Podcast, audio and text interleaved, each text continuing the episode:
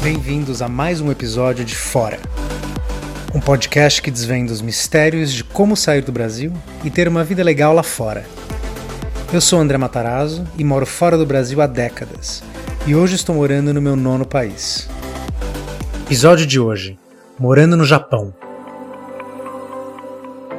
Bom, hoje eu vou falar do país que eu mais amo nesse mundo, que é Japão.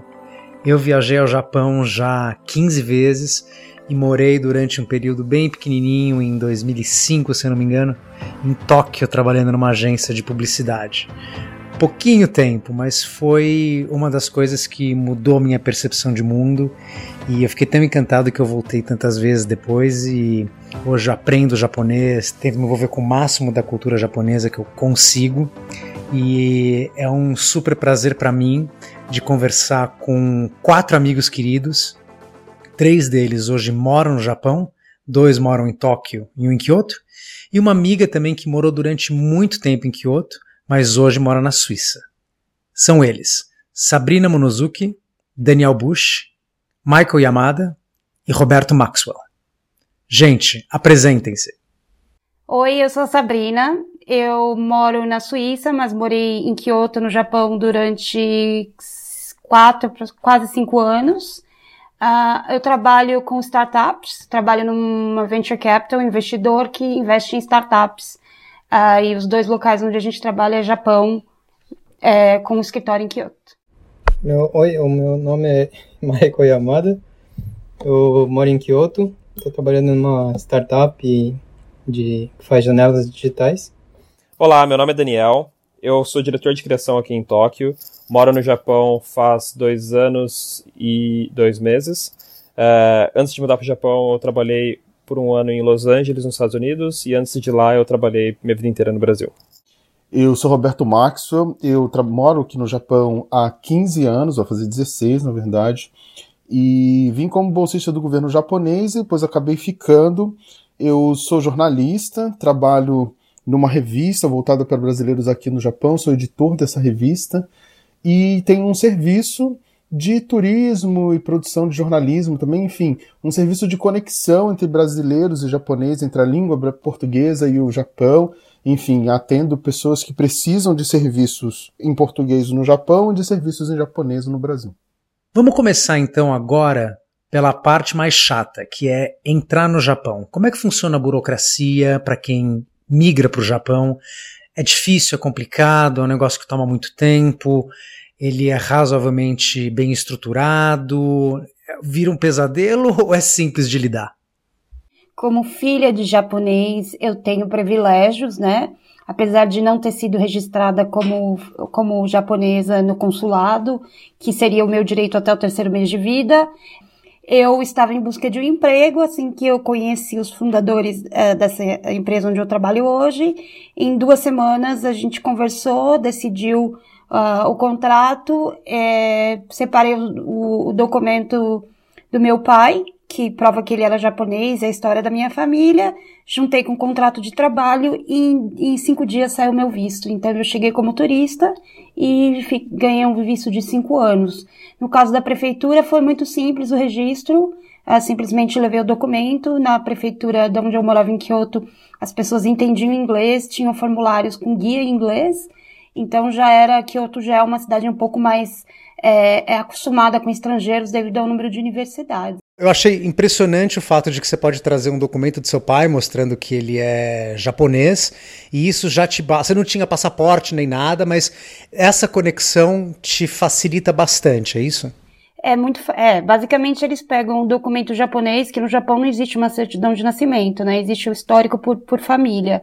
Então eu só resgatei o, o, o histórico do meu pai, que contava que o meu pai era é, cidadão japonês. É, levei minha certidão de nascimento em português, que mostrava não só o nome do meu pai, mas dos meus avós paternos, que, que são japoneses e que podia ser reconhecido no documento familiar. Então foi isso. Não tive que fazer nenhum outro procedimento, que é um certificado de elegibilidade. Existem várias árvore genealógica para pessoas que não são primeira geração, segunda geração de, de filhos como eu, filhos de japonês, o processo é muito complexo. Mas o meu, é, entre ir na, na imigração e sair o visto foram cinco dias e meu visto foi direto de cinco anos de longa duração. Eu vim como meio que turista, assim, sem saber o que, que ia acontecer. Só que meus pais tinham amigos japoneses aqui, e aí eu vim para ficar na casa de, da filha desses amigos. E aí meio que para procurar aqui mesmo, não queria trabalhar em fábrica. Ah, na verdade, eu, meus pais vieram há 12 anos atrás para cá, eu vim junto com eles. E aí que eu aprendi a falar um pouco japonês, então não tinha tanta dificuldade. Eu e o Ma Michael não temos visto de trabalho, nós temos vistos familiares. Nós podemos fazer o que quiser no Japão até não fazer nada. O Daniel e o Roberto não. É, isso é bastante uhum. importante, sabe? Porque é muito diferente. Então, Daniel, conta um pouquinho você, como é que foi para você arranjar o visto de trabalho, já que é exatamente assim que você entrou no país. Cara, para falar a verdade, a gente Tua agência fez tudo. sorte. Então, exatamente. A gente deu muita sorte na nossa mudança para cá, porque a gente teve suporte em basicamente todos os momentos do processo. É, pro visto, a agência providenciou uma empresa que só cuida de realocação e vistos para cuidar de basicamente tudo que precisava ser feito, é, incluindo os advogados de imigração da empresa, fizeram basicamente toda a preparação do material. É, e a nossa parte foi só enviar os documentos que eles precisavam. Aí com isso eles já mandaram tudo pronto pra gente, fazer a requisição do visto, incluindo o que a Sabrina estava contando, que é o certificado de elegibilidade, é, que era necessário para o nosso processo de visto, para o tipo de visto que a gente ia tirar. E aí, esse é um processo que precisava ser feito aqui em Tóquio, o pedido desse certificado. Na verdade, acho que chegando no Japão foi uma das partes mais legais da mudança daqui, que quando você chega na imigração, você nem entrou no país ainda direito, você entregou o seu, uh, o seu passaporte, nesse momento você já recebe o seu cartão de residente, que é como se fosse o seu ID daqui, né? Isso é muito legal, assim, porque você já se sente meio que parte do lugar através desse. Dentro do aeroporto você recebeu isso? Dentro do aeroporto, dentro do aeroporto, na que imigração. Legal. É bem bacana mesmo. Eles estavam te esperando, praticar aquela coisa bem. A recepção maravilhosa japonesa se estendeu é, essa parte burocrática. Exato, é um pouquinho do Motenashi ali, né? Que chegou até, o, até a imigração. E, e é bem bacana isso, na verdade, porque te faz se sentir é, um sentimento de pertencimento, assim, né, daquele lugar, que é, que é bacana. E aí, com esse cartãozinho que você tem que ir na prefeitura no dia seguinte, né, do seu bairro, para fazer o seu registro que você tá naquele lugar e tal. É engraçado porque eu, eu ouço vocês falando, eu, eu fiz uma, umas conversas com pessoas que foram morar em outros lugares, por exemplo, Alemanha, e as pessoas, tipo, choraram com a burocracia, que é um negócio que demora seis meses, que tem que marcar horário, até não sei o quê. E se você não tiver conta em banco, você não pode alugar o apartamento, se não tiver apartamento, não pode mostrar residência. Tiver... Então eu tô sentindo que a, essa parte inteira japonesa é anda razoavelmente bem, né? Roberto, o que, que você acha? Eu vim com visto de estudante, o que foi muito tranquilo muito fácil de resolver. Mas depois que eu decidi ficar no Japão, que começou o inferno da burocracia. Não da burocracia em si, mas de todas as exigências que o Japão faz para te conceder um visto. Né? No meu caso, eu tinha saído de uma universidade, então tinha contava esse ponto né, de que eu tinha um mestrado no Japão, mas eu não tinha um emprego fixo. Eu precisei me casar aqui no Japão, então eu me casei com uma pessoa uma mulher, porque o Japão não permite casamento entre homens, então eu me casei com uma mulher. E, enfim, nós tínhamos um relacionamento, enfim, eu sou bissexual, mas a gente tinha um relacionamento e se casou. E aí eu comecei a acertar a minha vida. Mas quando nós nos divorciamos, eu tive que voltar tudo para essa burocracia e procurar um trabalho. Então, para quem não é descendente de japonês, ou você se casa com uma pessoa, ou você tem um contrato de trabalho fixo. E se no meio tempo isso muda, a tua situação fica totalmente instável. No meu caso, em que eu tive que me divorciar e, e precisei encontrar o visto, enfim, eu até agradeço, porque a imigração me deu um ano para resolver a vida, mas eu só consegui, mesmo estando aqui no Japão já há quase 10 anos, é, me estabelecer de novo no país porque eu consegui um trabalho. E eu tô há 15 anos e até hoje não tenho visto permanente, justamente porque eu passei por diversos vistos. Várias pessoas que entram no país e ficam 5 anos trabalhando no mesmo lugar já têm o visto. E eu, como comecei como estudante, depois fui para um visto de casamento e depois fui para um visto de, de, de trabalhador, eu não consigo ter esse visto permanente. Então, enfim, se você vem em determinadas circunstâncias, a sua, a, a, o seu visto até sai razoavelmente fácil. Mas no, dependendo da tua situação, a coisa pode se complicar muito, e é o meu caso. É o típico, é o que a gente conhece do Japão, que é welcome to work here, um pouquinho, mas pode ir embora, né? Então, tipo, não facilita muito a tua presença a longo prazo indeterminada. Vamos passar agora para, eu acho que talvez a segunda coisa que as pessoas se preocupam, a não ser talvez o Bush, que já estava com tudo arranjado, que é lugar para morar. Então, vamos começar por aí, Bush. Você lugar para morar você já tinha, tipo, já estava tudo arrumado, a agência resolveu ou você teve que camelar para achar? Quando a gente chegou, a gente tinha acho que um mês ou dois meses de, de, um, ah, de um hotel que eles pegaram pra gente ficar. E a gente tinha o suporte de um corretor de imóveis que a agência colocou à nossa disposição para ajudar a achar apartamento por aqui, né? Que é uma parte que, na verdade, dá um trabalhinho, sim, sabe? É, tem alguns motivos para isso, né? É, tem, primeiro que tem apartamentos que eles só alugam para japoneses no final do dia. E, e, a gente acabou até sendo negado em um dos apartamentos por esse motivo até, sabe? Então a gente acabou visitando vários apartamentos que estavam disponíveis. Uh, minha esposa, no final, acabou visitando mais ainda do que eu. Até a gente achar o apartamento que a gente está hoje. E o processo em si, para fechar o apartamento, acabou sendo tranquilo por conta desse corretor, que ele também ajudou a setar todos os... Uh, como é que chama? Todas as. A luz, água, internet, toda essa parte assim da casa ele ajudou a acertar que ninguém falava inglês, tá? Desses serviços. Então, ter a ajuda desse corretor foi. Nossa, foi. Veio, veio numa hora muito boa pra gente. E, Roberto, como é, que, como é que é o lado de encontrar o apartamento? Tipo, eu sei que os preços não são baratíssimos, mas o mercado é, é, é fácil. Você abre o jornal, entra na internet, tem uma uma, um volume de ofertas razoável, você marca horário, vê. Hoje em dia você consegue, com aplicativos, né, encontrar apartamentos assim, com muita facilidade. Né? Os aplicativos são muito úteis e fáceis de usar para quem sabe japonês. Eles são basicamente em japonês. Mas enfim, você consegue localizar o apartamento por uma estação, por uma linha de trem. Enfim, isso é, bem, é bastante, é, como é que eu vou dizer, prático de fazer, encontrar o apartamento. Outra forma é você ir diretamente nas imobiliárias. Em geral, as imobiliárias costumam alugar os apartamentos que estão no entorno né, dos locais elas, onde elas estão localizadas. Então, você quer morar num determinado bairro, você pode ir na imobiliária e começar, enfim, a pesquisar e ver o que, que tem. O grande problema realmente é você tentar conseguir alugar sendo um estrangeiro, né? Eu falo japonês fluentemente, eu leio japonês fluentemente, isso ajuda bastante quando vai se fechar um contrato, porque a pessoa está vendo que você está lendo que está escrito no contrato, que você sabe o que está escrito, mas não é suficiente na maioria das vezes.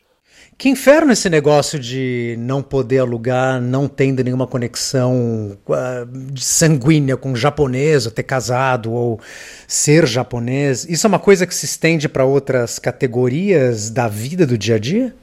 Eu, como, como filha de japonês e tendo tido a experiência de ter enviado muitos brasileiros para trabalhar no Japão, quando eu estava nessa agência que meu pai tinha, vou te dizer que esse medo e esse preconceito vem com um histórico, tá? No começo, muitos brasileiros, eh, teve uma família que meu pai enviou com 12 pessoas, eles fugiram do apartamento, devendo para a empresa, devendo a passagem, devendo eles se, se é, ouviam dizer que tinha uma empresa pagando mais, ou que tinha um apartamento que era melhor, e eles simplesmente fugiu. E a dívida, quem assumiu dessas 12 pessoas, da família inteira, foi o meu pai. Então, assim, o intermediário que, que contrata o estrangeiro, ele assume alguns riscos, né?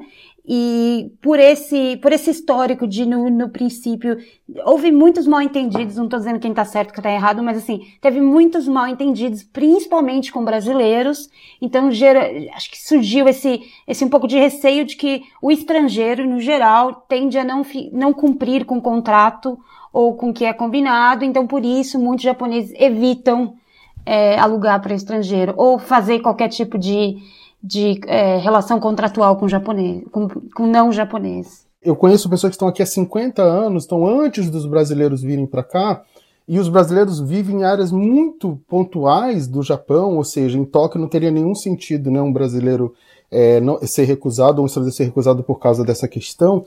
E essas pessoas contam que isso é antigo. Não, não é, é o, o, fato dos brasileiros fazerem isso pode influenciar nas regiões que tem muitos brasileiros, mas eu eu acho que isso vai mais da mentalidade, viu, das pessoas aqui. Enfim, não tô querendo eu acho que você está certa no que você falou, também tem essa razão, mas isso é tão mais antigo, sabe, do que a presença dos claro, brasileiros. Claro, claro. É que assim, até, até a década de 90 não tinha, década de 80 os brasileiros não podiam, né, ir para o Japão. Para você sendo brasileiro até a década de 80, para entrar no Japão, existia uma forma, você tinha que ter um passaporte japonês, comuniquei, né? E depois eles foram abrindo. Então eu acho que é, a, a, a percepção que eu senti, é, o preconceito que existiu quanto a ser brasileira, é, eu até entendo porque eu ouvi histórias de brasileiros que tiveram desentendimentos, mas eu acho que é uma dificuldade para qualquer estrangeiro. Por isso que eu falei, é, relação contratual com, contratual com não japoneses, eu senti que tinha bastante resistência por, em várias regiões do Japão. Depois que eu comecei a fazer arubaito, que é como se fosse um é, trabalho, um bico, né, na pizzaria, e ter um certo salário para pagar um aluguel, eu fui tentar de novo ir na imobiliária para poder achar algum lugar.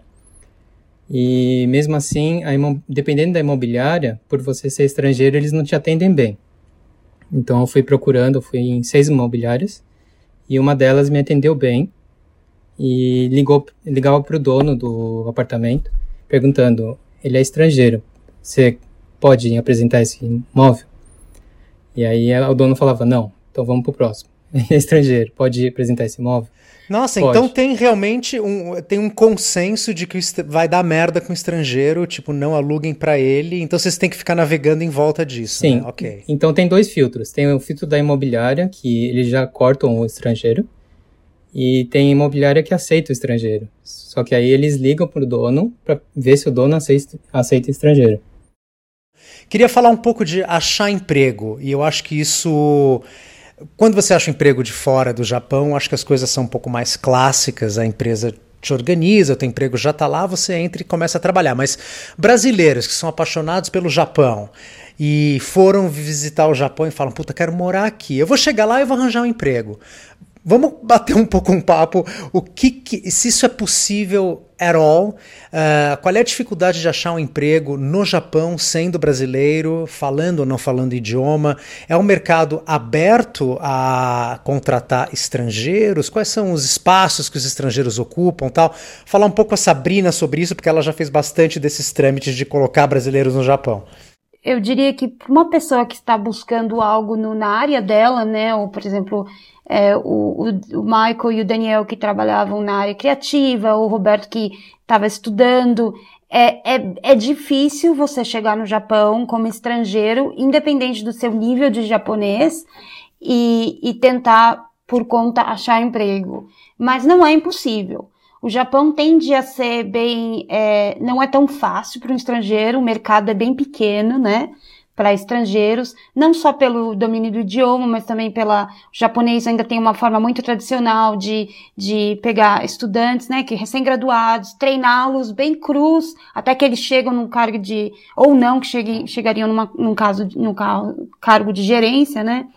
É, esse é, um, é uma visão, mas existem inúmeras áreas no Japão devido à falta de, de, de, mão de obra qualificada, que eles estão cada vez mais abertos a estrangeiros. E isso também varia muito de região para região. Obviamente, Tóquio, por ser a capital, centro financeiro, o lugar que está mais aberto, né, é uma cidade extremamente cosmopolita, você acha inúmeras áreas que você poderia trabalhar como programador ou áreas em que é, você precisa ter uma habilidade ou um, um diploma e você pode trazer valo, valor com essa ideia de ser estrangeiro, de ter trabalhado fora, de ter conhecimento é, em áreas em que o Japão quer aprender, mas isso também né, é um foco, é um, é um nicho de mercado de empresas que têm uma visão mais global.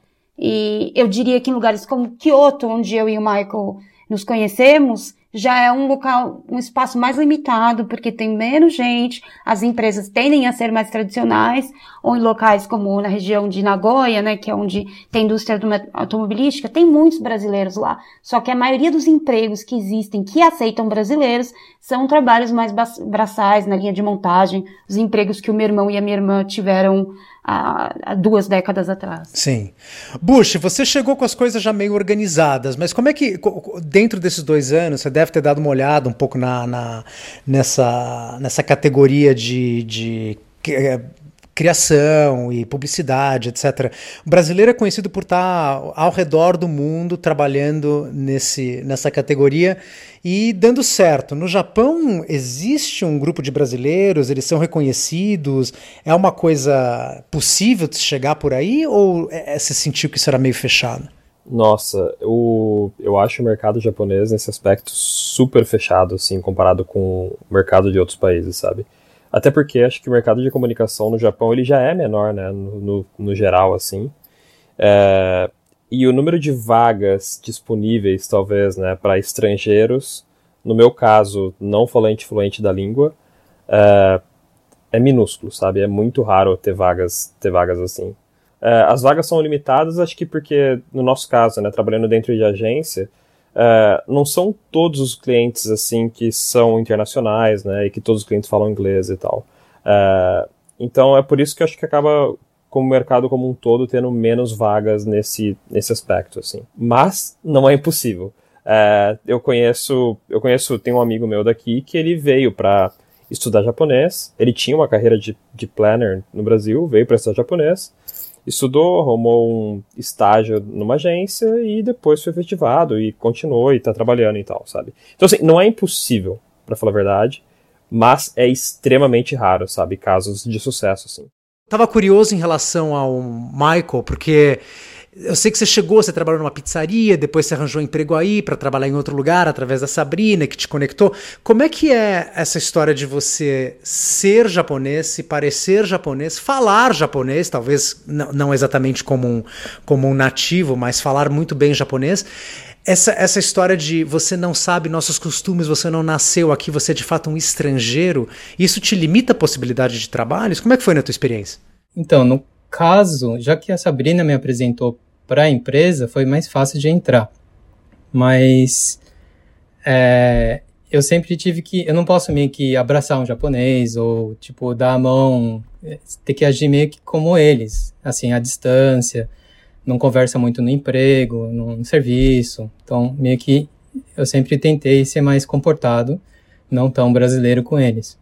Por eu trabalhar numa startup, que não tem toda uma história ainda, não é tão engessado como uma empresa tradicional. Então eles tentam, eles querem meio que ser mais modernos, querem fazer ser mais moderno. No, no fundo não é tão moderno assim, mas eles querem ser modernos. então, tipo, na, até para tirar foto, no caso, então ele, todos eles são certinhos, né? Eles não, não são igual o brasileiro que yay, assim. Então eles, na hora de tirar foto, conta até três e fala yay, sabe? Tipo, não é uma natureza. Roberto, as suas, as suas buscas de emprego, eu sei que você inclusive tem o seu negócio hoje. Como é que foi, como é que foi para você essa experiência de ser empregado ou gerar o seu próprio negócio? Conta um pouquinho. Eu entrei e fui trabalhar numa, numa empresa que era japonesa, mas que atendia uh, brasileiros aqui no Japão. Então, minha, o meu background brasileiro foi muito importante, né, para eu poder ser aceito nesse trabalho. E depois também entrei na Rádio Japão, da NHK, como locutor e como apresentador de língua portuguesa. Então, o meu background como brasileiro era essencial para fazer os dois trabalhos que eu selecionei. Mas num dado momento, eu comecei a perceber que mesmo as empresas que tinham uma visão mais é, global ou parecesse, que pareciam mais abertas, é, na verdade elas trabalhavam muito dentro do esquema japonês. E é muito complicado, porque isso que é o grande impasse das grandes empresas, das empresas hoje no Japão. Elas precisam de mão de obra, elas podem contratar estrangeiros qualificados para cobrir essa mão de obra que eles não têm numericamente, mas a cultura empresarial das empresas não permite que isso funcione. Então a empresa não contrata o estrangeiro também porque simplesmente nem tem ninguém que vai poder se comunicar com essa pessoa. Essa pessoa vai trazer uma cultura de trabalho que eles não conhecem. Essa pessoa não vai conseguir entrar nessa cultura de trabalho. E eu decidi ter o meu próprio negócio justamente por isso, porque eu queria ter uma liberdade de trabalhar da forma como eu achava que deveria ser, sem essas coisas malucas da cultura do trabalho eh, japonesa e enfim, eu estou nesse processo. Na verdade, eu tenho né, um contrato com uma empresa aqui, pelo menos é uma empresa brasileira, então a gente consegue negociar. É uma empresa de brasileiros no Japão. Então a gente consegue negociar e trabalha super bem. E eu trabalharia nessa empresa para sempre, não sairia se fosse por causa de cultura de trabalho, porque é uma cultura de trabalho brasileira. Mas eu não queria ter que depender de uma empresa japonesa para ter um visto. Então vamos, vamos falar disso. Isso também é uma boa conexão para o próximo ponto, que é trabalhando dentro de uma empresa japonesa ou de uma empresa no Japão, né?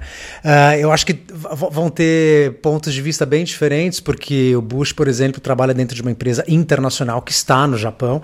Uh, e eu imagino, tenho a fantasia de imaginar que ela é um pouco mais internacionalizada uh, e ao mesmo tempo Yamada trabalha dentro de uma empresa moderna, porém 100% japonesa. Sabrina teve várias experiências. Então o que eu ouço falar, e eu trabalhei muito pouquinho, eu trabalhei três meses há 15 anos ou mais numa empresa japonesa, eu achei surreal, tipo filme, uh, repartição pública, uh, um, um, nível de respeito e hierarquia, tipo samurai medieval. Eu achei uma coisa absolutamente assustadora, embora divertida. Eu estava eu tava muito curioso, eu achei tudo muito legal, porque eu respeito a cultura japonesa, mas é um choque absolutamente brutal. Vou começar perguntando para Sabrina, nos teus trabalhos, trabalhos com o universo japonês é um choque brutal para um brasileiro? Ele está preparado para entender o que é esse choque ou não?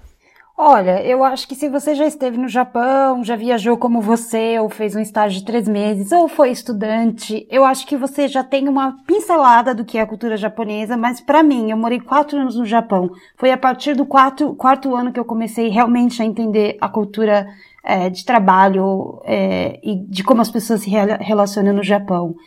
É, eu até comecei a ler a respeito, porque por eu ter sido a primeira funcionária da minha empresa, eu, eu, conheci uma empresa dois meses depois de ter sido fundada. Não tinha ninguém que queria trabalhar nessa empresa, porque ela não tinha nome, não tinha marca, não tinha site, não tinha nada, não tinha nenhum full-timer. E eu fui, eu não tinha nada para nada a perder, eu resolvi tentar. E como sendo a primeira funcionária, mulher, estrangeira, e não falando japonês, eu tinha uma certa autonomia para ir com jeitinho, tentando flexibilizar a forma de trabalho. Mas à medida em que começaram a vir outros japoneses, inclusive mulheres mais velhas do que eu, a minha forma de pensar começou a ser vetada porque eu acho que esse conceito de senioridade é muito forte na cultura japonesa. E o fato de eu ser estrangeira, né, o que a gente chama no Japão do gaijin card, você consegue usar em muitas situações.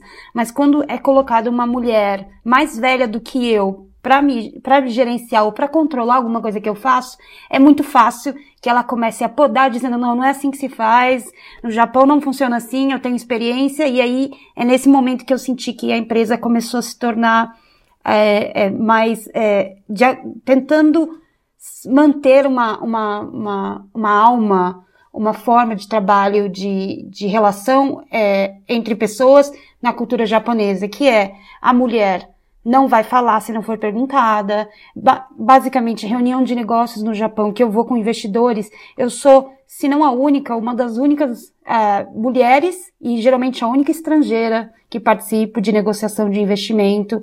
E assim, tem vários, acho que tem vários aspectos da cultura. Além de ser brasileira, ser mulher é algo que realmente pega muito no ambiente de trabalho e assim, na real, eu já vi de estudantes brilhantes japoneses que têm um diploma de engenharia na melhor faculdade na, na Todai, Tokyo University ou na Kyodai, em Kyoto, dizendo, na verdade, eu só fiz engenharia porque aqui eu sei que nessa universidade eu vou achar um marido rico, promissor para eu casar. Então, essa parte da cultura japonesa, a gente acha que não influencia, mas influencia muito do, do, com, com relação ao teto que um profissional estrangeiro pode chegar e mais ainda que uma mulher pode chegar estando no ambiente de trabalho japonês.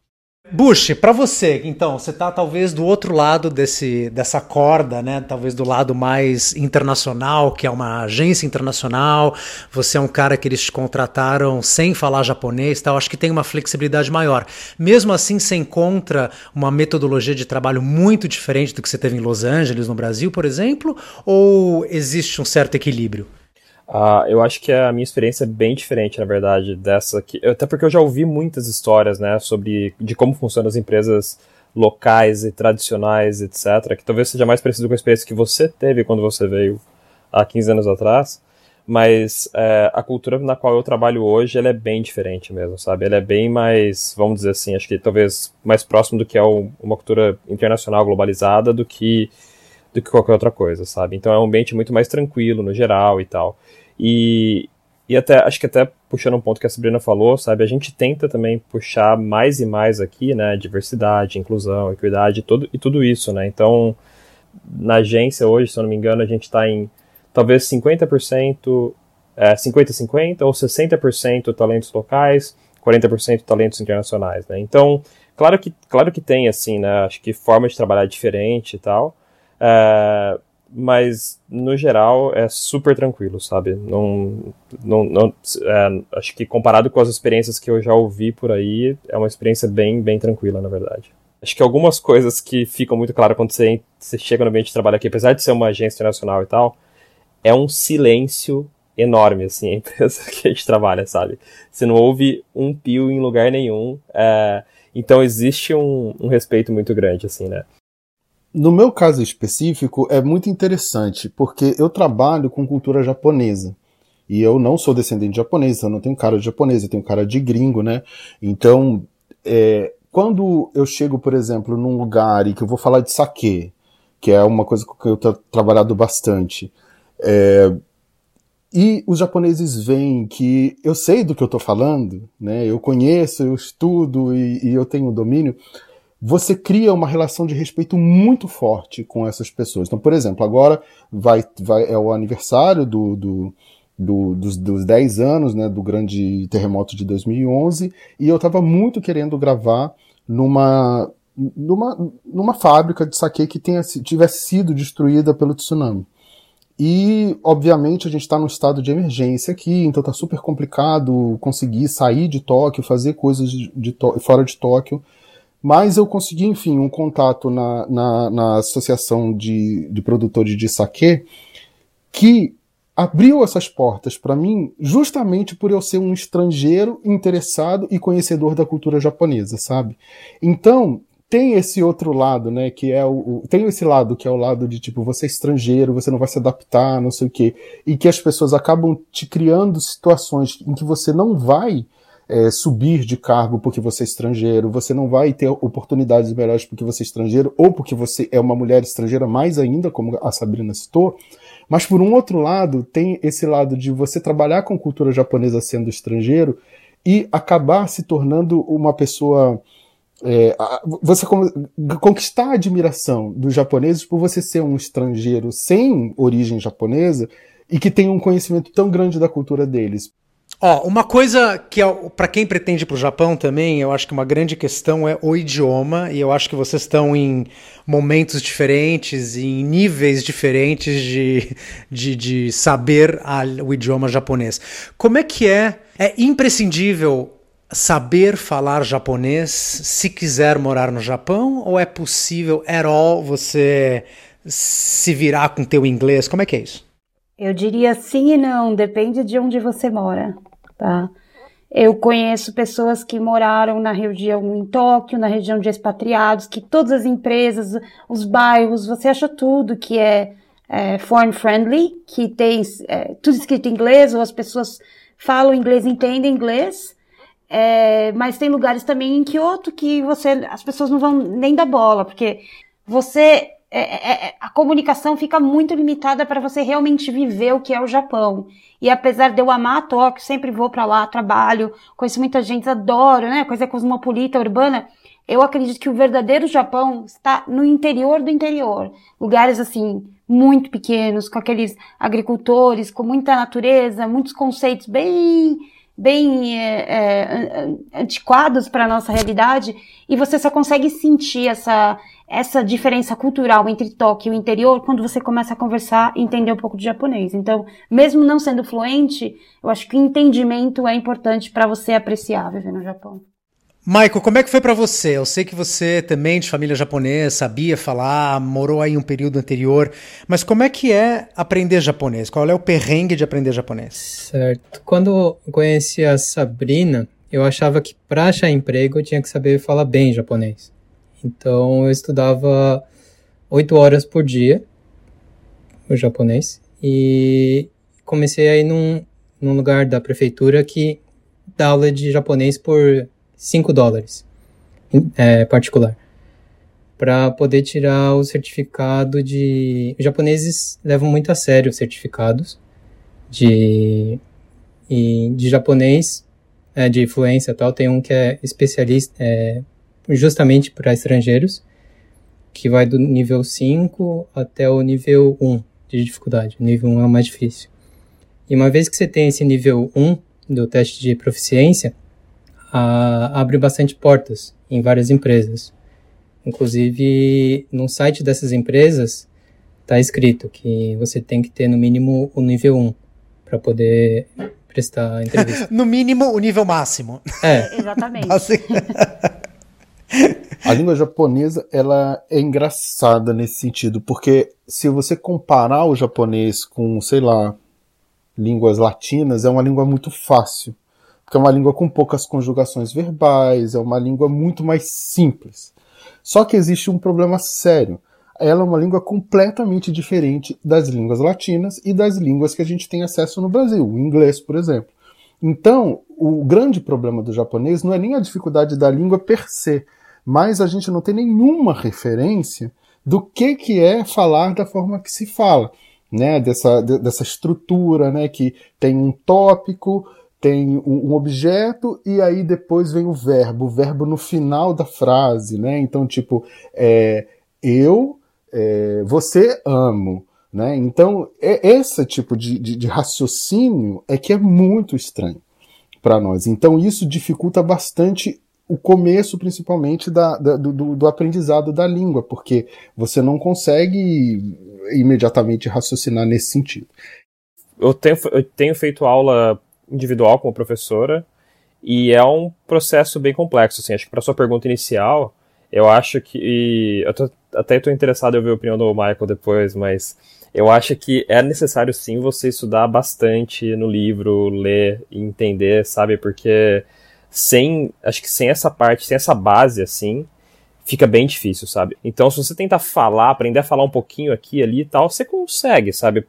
É, se apresentar, né, pedir uma coisinha ou outra, tal, passar o mínimo do mínimo para você ser pelo menos educado nas situações do dia a dia, né? Mas para você aprender de verdade é, é necessário muito muito estudo mesmo.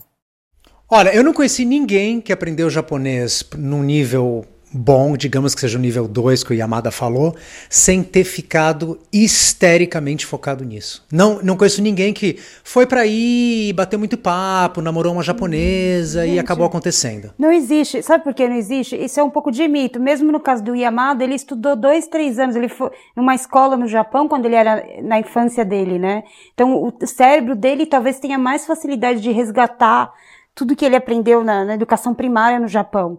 Para gente, como por exemplo Daniel, eu e Roberto, que não tivemos isso na nossa educação de base, é reaprender, é você ser realfabetizado.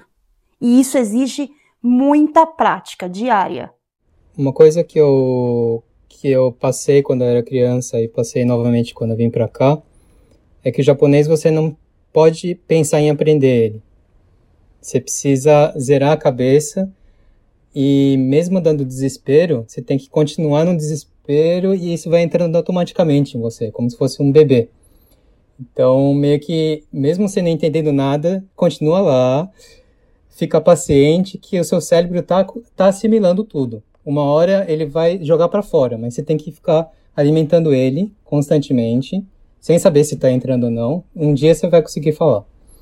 Eu ainda estou esperando esse dia chegar, porque apesar de ter feito tantas aulas, não, e para falar a verdade, e, e para mim o que pegava, principalmente no ensino do kanji, é que tem uma lógica para aprender kanji. Toda vez que eu parava, porque eu viajava muito a trabalho, às vezes viajava, ficava um dia é, fora, parava, já sentia dificuldade. Mas eu cheguei a fazer viagem de, de, de férias pro Brasil, que eu fiquei um mês no Brasil. Quando eu voltava, eu tinha que voltar 10 lições do livro, porque eu não lembrava nada. É, eu acho que essa dificuldade de ser tão diferente do que a gente conhece, você não está exposto em momento nenhum, a não ser que você seja um otaku e goste de, da cultura japonesa, mas ela, ela não está presente ao redor é, mas do o otaku né? não é a linguagem do dia a dia, né? Tem isso também, tem, tem diferentes níveis de japonês. Eu acho que quando você está pensando em viver e trabalhar, o nível que você precisa não é o do anime, não é do mangá, né? É, uma, uma coisa que eu já conheci várias pessoas que só de assistir mangá consegue meio que pegar a gramática, que é ao contrário, né? Fala como se fosse o Yoda do Star Wars. E isso eu acho que é o mais difícil do japonês, que é você conseguir pensar invertido do que o português é. Então toda vez que você tenta ligar o português com o japonês, é difícil de falar. Meio que tem que aprender o japonês do zero mesmo, eu achei. Mas não, mas não é possível. é. Vem cá, vamos falar de, uma, de um outro tema que eu acho que é importante, porque sempre eu, eu adoro, vou pro Japão muito, etc e tal. E uma das coisas que mais causa espanto nas pessoas que eu conto as minhas aventuras e tal, é dizer que o Japão não é caro. Peraí que eu vou qualificar essa frase, tá?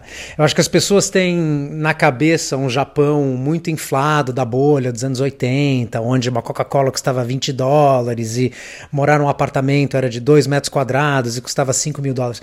A minha, a minha referência de Japão como turista é barata, mas infinitamente mais barata barato para comer, ou para viver, ou para entrar num hotel do que em Londres, ou qualquer lugar da Europa, uh, qualquer das cidades grandes europeias, por exemplo, ou americanas.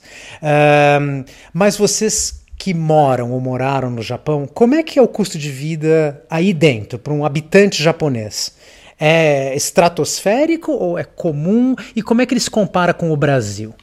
Eu acho que é importante notar é, não só o custo de vida, né, mas a, a referência de quando você é turista é, para quando você é um, um, trabalhador, né, morando no, no, país, não sendo expatriado, logicamente expatriados têm contratos que são fora da realidade local. Se você tem um contrato local, o, o poder de compra do japonês é muito baixo comparado com, por exemplo, a realidade da Suíça, onde eu moro agora o salário básico para uma pessoa que acabou de sair da Universidade do Japão, ou mesmo eu e o Michael, que tínhamos uma carreira de 10, 12 anos no Brasil, experiência, quando você chega no Japão, você tem que fazer um downgrade na sua carreira. Você tem que aceitar ganhar menos do que você ganhava no Brasil, porque você está começando de um novo, sobre um novo paradigma deles, entendeu? Então, basicamente, eu, apesar de ter trabalhado tantos anos e tinha um salário bom, morava em São Paulo sozinha, eu tive que me submeter a princípio de dividir uma casa com amigos, porque eu não tinha condições de alugar uma casa boa, num bairro bom, com o salário inicial que eu tinha. Tá.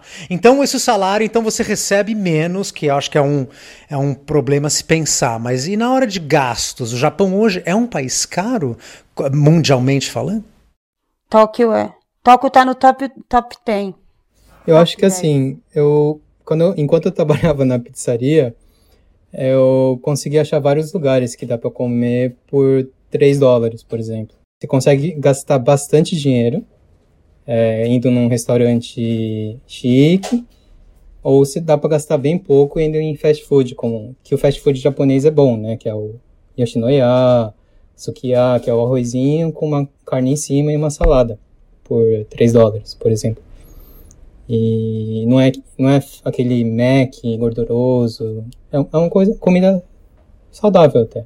Pensando em comida, em transporte e tal, o Japão, o Japão tá fora de um padrão internacional, ele é mais caro?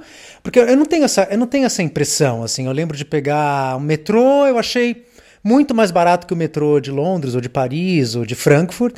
Depois eu vou comer, são essas comidas gostosinhas, a que você come a 5 dólares, que não existe na Europa nada por esse preço, a não ser uma, uma, um copo d'água. Então, eu não tenho a sensação do Japão sendo um país que ainda merece esse emblema de caro, mas eu posso estar enganado, porque eu, eu sou, sou turista.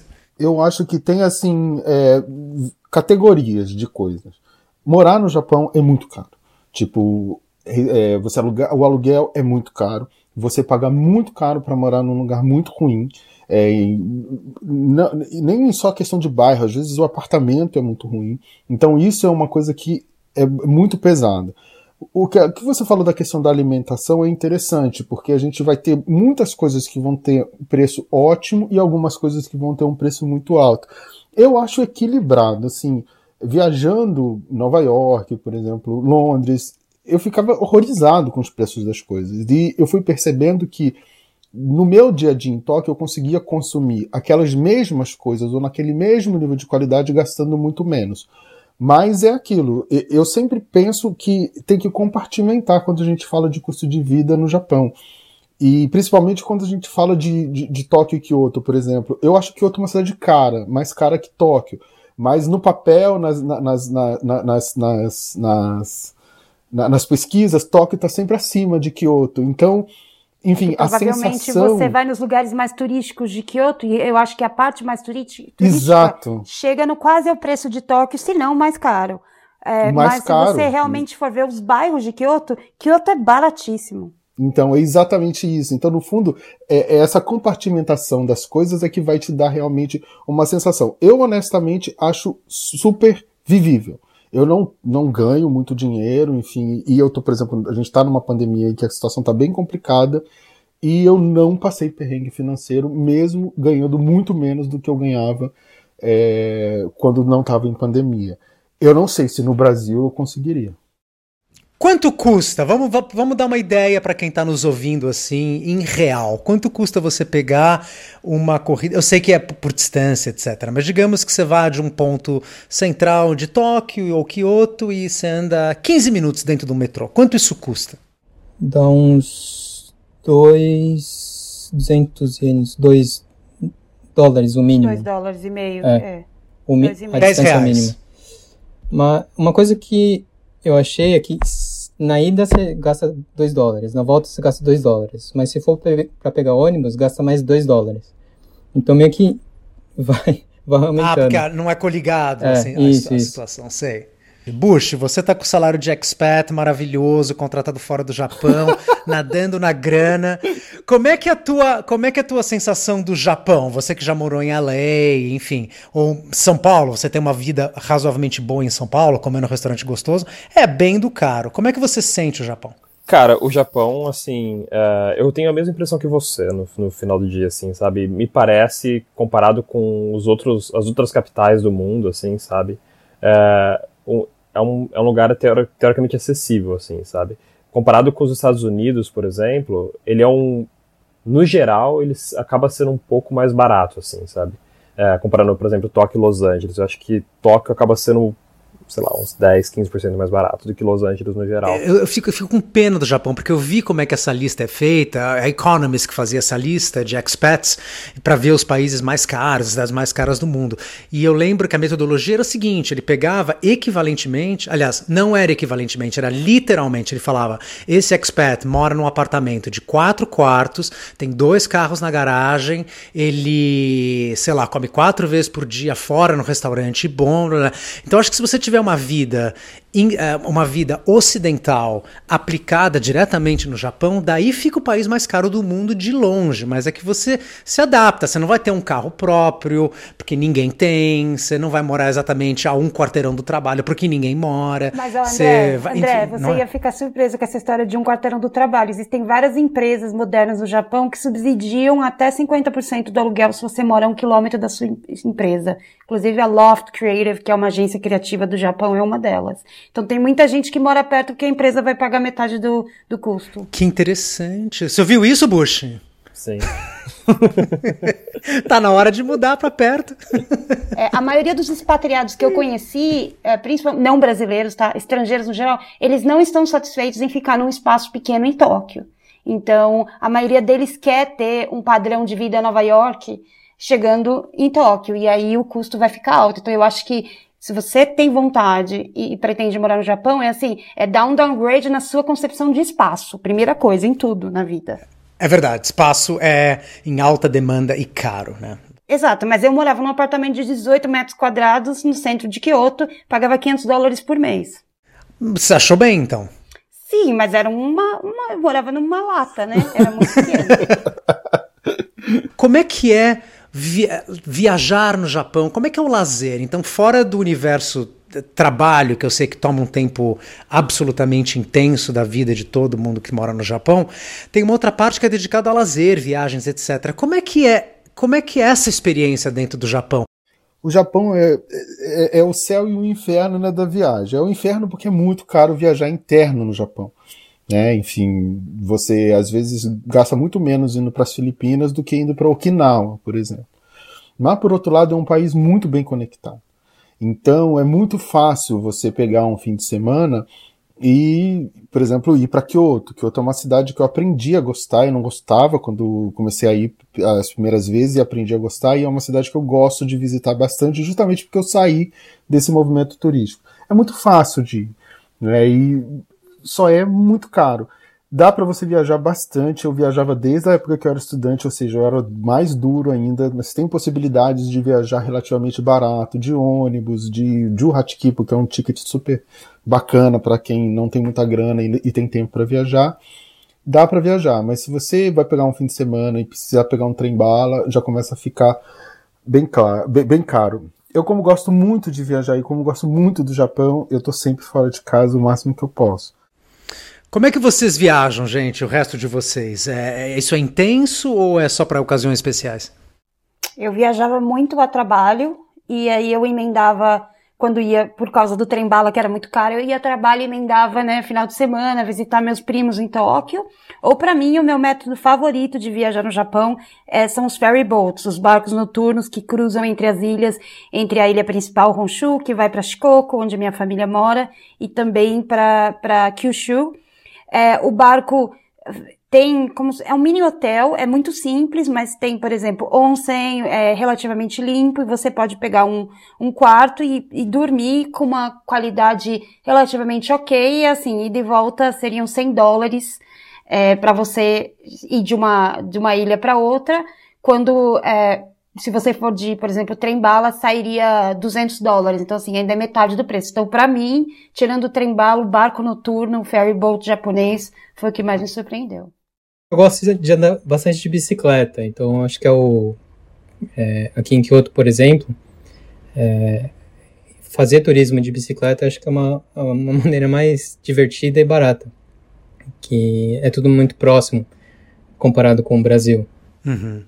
Você vai para outras cidades de bicicleta ou você passeia pela tua cidade? É, passeia pela cidade e na outra cidade vai de trem até outra cidade e aluga uma bicicleta nessa cidade. Você não pode pôr a bicicleta dentro do trem, né? Tem como colocar se tiver uma, uma bolsa especial que se desmonta a roda da frente de trás e coloca. dá para colocar no trem. Legal, bicicleta é, um bom, é uma boa dica. Eu vejo as pessoas andando de bicicleta nas calçadas, fico meio, eh, meio, meio ansioso, assim. Acho estranho isso, mas. Você, Bush, como é que é a tua vida aí? Olha, eu acho essa parte do lazer do Japão e de viagem em específico incrível, assim. É, é, é muito mágico você poder entrar, sabe, colocar o pé no trem em um lugar e você sair sabe, algumas horas depois em um lugar que está a 400, 500 quilômetros de onde você está, assim, sabe? Então é, é, é, bem impressionante. Acho que isso é uma isso é uma visão que talvez a gente, quando morava no Brasil, já imaginava um pouquinho. Não, o Japão é tudo conectado, mas quando você vive aquilo, é, é muito legal, sabe? Essa parte é muito, muito bacana mesmo, assim, sabe? Os, os trens da cidade estarem conectados com o, o trem-bala e tal, sabe? Essa parte é, é bem legal. E mesmo acho que na própria cidade, né, como por exemplo assim, Tóquio, como Tóquio é dividido entre os, as mini prefeituras e tal que existe aqui, é, você acaba conseguindo fazer viagens até menores assim, sabe? Ou sei lá, pra, vou, vou, dar um exemplo, né? Tipo a praia, a praia mais próxima que que a gente vai de vez em quando aqui fica 45 minutos de onde eu tô. Então, você acaba conseguindo fazer viagens menores assim, sabe, no dia a dia que que são bacanas também, sabe? E viagem internacional? Quando eu tava por aí, eu sou super curioso também de viajar. Eu sempre, a hora que eu chego é a hora que eu quero ir embora já, assim. Eu quero ver o que tem em volta, tal. Eu sou meio histérico com isso. Eu lembro que muitas vezes eu tava em Tóquio, eu abria assim um, a internet e eu notava que tinha voos para Okinawa para amanhã por 30 dólares e de volta, ou que iam para Seul, na Coreia. Tipo, vocês têm a, o japonês ou vocês, talvez por serem estrangeiros, têm interesse em também viajar fora do Japão ou o Japão é tão imenso e tão interessante que não se viaja tanto para fora, acaba ficando uma coisa meio especial? ao mesmo tempo que eu amo intensamente, eu tenho uma relação de amor e ódio com o Japão. E às vezes eu tinha essa necessidade, nos quatro anos que eu morei no Japão, de sair um pouco, de voltar à realidade, né? Eu acho que o Japão é uma redoma, é tudo muito protegido, muito limpo, educado, organizado. Então eu tinha necessidade de ir. Então eu viajei para, fui para o Vietnã. É, o segredo é não pegar os grandes feriados, os grandes períodos de, de, de alta temporada no Japão. É, eu geralmente ia três dias antes da temporada, porque eu tinha flexibilidade com a minha empresa de trabalhar remotamente, e aí eu consegui já, ida e volta, tinha, é, eu estava em dúvida entre ida e volta para o Vietnã por 300 dólares, ou ida e volta para a Austrália, para Cairns, por 500 dólares. É o tipo de, de dúvida que você tem. Mas para Tailândia tem sempre muito barato, Vietnã, Hong Kong, é, até Singapura. E, e, e, por esses países, via esses países com conexão, você consegue tarifas boas fora de temporada, até para Europa ou para Havaí, por exemplo. Essa parte é muito legal mesmo. E é tudo super próximo, assim, sabe? Os voos são próximos, não são tantas horas que você precisa investir para você ir, sei lá. Bali fica sete horas, seis horas aqui, sabe? Tailândia, por aí também. Então é. Essa parte de viajar por aqui é bem legal. Qual é a melhor parte de morar no Japão e a pior parte? Vamos um, um, por um, você pode falar logo em seguida, o melhor e o pior, tá? Então, Sabrina, pode começar você. Melhor, comida, cultura e natureza. Pior, terremotos. Roberto, como é que é para você? Poxa, aí a Sabrina roubou meu texto. Para mim, o melhor é a cultura japonesa, a segurança, a comida, são as melhores coisas. E o pior é eu não saber se eu vou poder ficar aqui aproveitando disso o resto da minha vida. Boa resposta, boa resposta. Então é fenomenal. Você não gostaria de não, não gostaria de ir embora. Não tem lugar, não tem coisa melhor que você amar o lugar que você está e não querer ir para lugar nenhum. É, Bush, como é que é para você? Olha, eu acho que para mim o melhor do Japão, assim, é. Ah, a experiência é totalmente diferente de qualquer outra que você já, assim, da gente, nós temos, é, sendo brasileiros, já tivemos em qualquer outro lugar. Enfim, é diferente de tudo, assim. Então, eu, como uma pessoa que gosto de estar sempre é, querendo aprender coisas novas, etc e tal, esse lado é incrível do Japão. É, somando ao que a Sabrina e o Roberto falaram, né? Tanto da culinária, natureza, sabe? Acho que a segurança é uma coisa que chama muito atenção aqui no Japão também, sabe? Essa parte é, é realmente incrível, assim. E acho que o pior do Japão talvez seja só a distância mesmo, assim, sabe, com os outros lugares. Acho que os, o ponto que você levantou é bem relevante, assim, sabe? A gente acaba relativizando, assim, a distância para viajar, por exemplo, né? Pra gente, acho que, sei lá, você fala 4 horas, 7 horas de avião, 12 horas de avião, ah, tudo bem. Sabe? Tipo, e antes eu acho que. É, talvez 12 horas para mim antes de eu sair do Brasil eu falava, caramba, é bastante tempo. E hoje em dia parece que é logo ali, sabe? Uh, Yamada. É, o, somando tudo que todo mundo falou, que tem a cultura, a segurança e a, a, esse desafio de estar numa cultura completamente diferente, com pessoas diferentes, que tem a ver com os antepassados, de entender como que a, a origem vivia, tudo mais. E tá sendo muito legal para mim entender como que meu bisa, bisa, bisavô, bisavó vivia nessa cultura.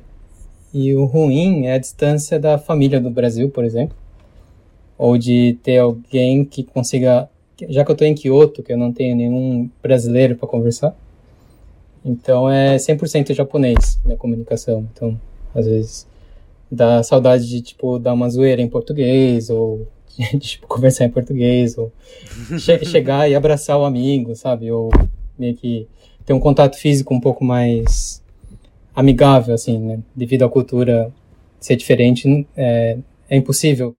Vou falar eu também, porque agora eu quero, eu quero dar um palpite também. Eu, eu sou, sou super apaixonado pelo Japão e a coisa que mais me apaixonou sempre é essa cordialidade das pessoas, é o respeito um com o outro, sabe? Eu acho uma coisa que eu aprendi no Japão que é linda é que se todo mundo gasta uma energia tão grande se preocupando com o que os outros pensam e como se os outros estão se sentindo bem, se aquilo que você está dizendo, como é que isso impacta o outro. Eu acho que essa coisa comunitária do, do, do viver, do tratar japonês, para mim é chocante, que eles se cruzem na, na, no Shibuya Crossing e ninguém se resvale, ninguém grita porque incomoda o outro. Tal. Então acho que viver uma vida onde você se preocupa com o outro, para mim é uma beleza que está morrendo no mundo, que as pessoas estão ficando cada vez mais individualistas. Tal. Então acho que o Japão retém isso. E mesmo se tudo acabasse no Japão, as pessoas continuam. E essa maneira de ver a vida, para mim, isso é o, de longe o melhor, é, que eu realmente acho que está morrendo no mundo. Mesmo na Europa, que é uma sociedade também que é muito coletivista, uh, eu, eu acho que isso também está se esvaindo. E no Japão isso ainda é muito presente. Embora eu converse com japoneses mais antigos e dizem, nossa, a geração atual está perdida, ninguém mais tem respeito. Mas partindo de onde a gente veio, é, eu acho que para mim é muito chocante. E a parte, para mim, pior do Japão é que o Japão não me ama, o tanto quanto eu amo ele de verdade. E, e, eu vejo isso em tipo, se eu não falo japonês fluentemente, eu não sou aceito, não consigo achar um trabalho, mesmo tendo a minha experiência de, de, de meu skill set, eu não consigo, uh, eu não consigo me comunicar, comunicar com as pessoas, eu tenho tatuagem, eu não consigo entrar na maioria dos onsens que eu quero, eu sou barrado das academias de ginástica, então eu acho que essa história de ser diferente não se não ser parte da cultura exatamente como ela foi delineada é, traz muitas barreiras e barreiras que eu não sinto em nenhum lugar do mundo, só no Japão. Então, ai, como eu detesto isso, mas de qualquer maneira, ainda é um país, é o meu país número um favorito ever. Tô achando que o de vocês também, né? O meu, com certeza absoluta. O Bush resolveu ficar calado. Tem, quem sabe ele apareça em outro lugar daqui a pouco. eu que nada, eu tô, eu tô, tentando não entrar no meio das pessoas falando, cara. Mas certamente é um dos lugares favoritos, sim. Você já ficou japonês, você já não tá mais invadindo a conversa, tá? esperando o seu momento. Bom, gente, foi um prazer falar com todos vocês. Muito obrigado. Só para se despedir aqui, cada um, é, se quiser deixar seu contato, e-mail, Instagram, alguma coisa, para alguém que te ouviu e de repente quer entrar em contato com você diretamente. Pode falar, Sabrina. Ah, eu não, meu Instagram eu não, não, sou muito ativa, mas Sasakita é fácil de, de lembrar. É só me encontrar por lá, me mandar uma mensagem, me seguir e, e vão conhecer o Japão assim que a, a, a pandemia permitir. Eu acho que você só vai entender tudo isso e como isso te toca chegando lá. Verdade. Boa. Michael. Meu no Instagram eu tenho colocado fotos do Japão, que é, tá como Y Mikaeru. Y-M-I-K-A-E-R-U. Boa, boa. É, Bush? É, no Instagram é arroba Dani Bush, é, D-A-N-I-B-U-S-C-H. E para contactar por e-mail é dandibush.gmail.com dandibush.gmail.com. Boa. E Roberto, por final? É, no Instagram, que é a rede social que eu uso mais, Roberto Maxwell, com XWE, dois L's no final. E, enfim, eu tenho trabalhado bastante para mostrar a cultura japonesa, as coisas do Japão, minha paixão agora principal hoje, que é o sake. Então tem bastante conteúdo para quem quer viajar pelo Japão ou para quem quer conhecer melhor a sociedade japonesa. E também, quem quiser trocar uma ideia, é só mandar uma mensagem por lá. Estou esperando vocês. Muito obrigado. Muito obrigado a todos. Bom, chegamos agora ao final do quinto episódio do podcast Fora. Se você chegou até o final desse episódio bem longo, por favor, divida com seus amigos que querem saber mais sobre morar no Japão. E se você lembrar, faça um review no Apple Podcasts, porque assim o podcast tem mais visibilidade. Se quiser entrar em contato comigo, por favor, escreva para andré.matarazzo.me até a próxima!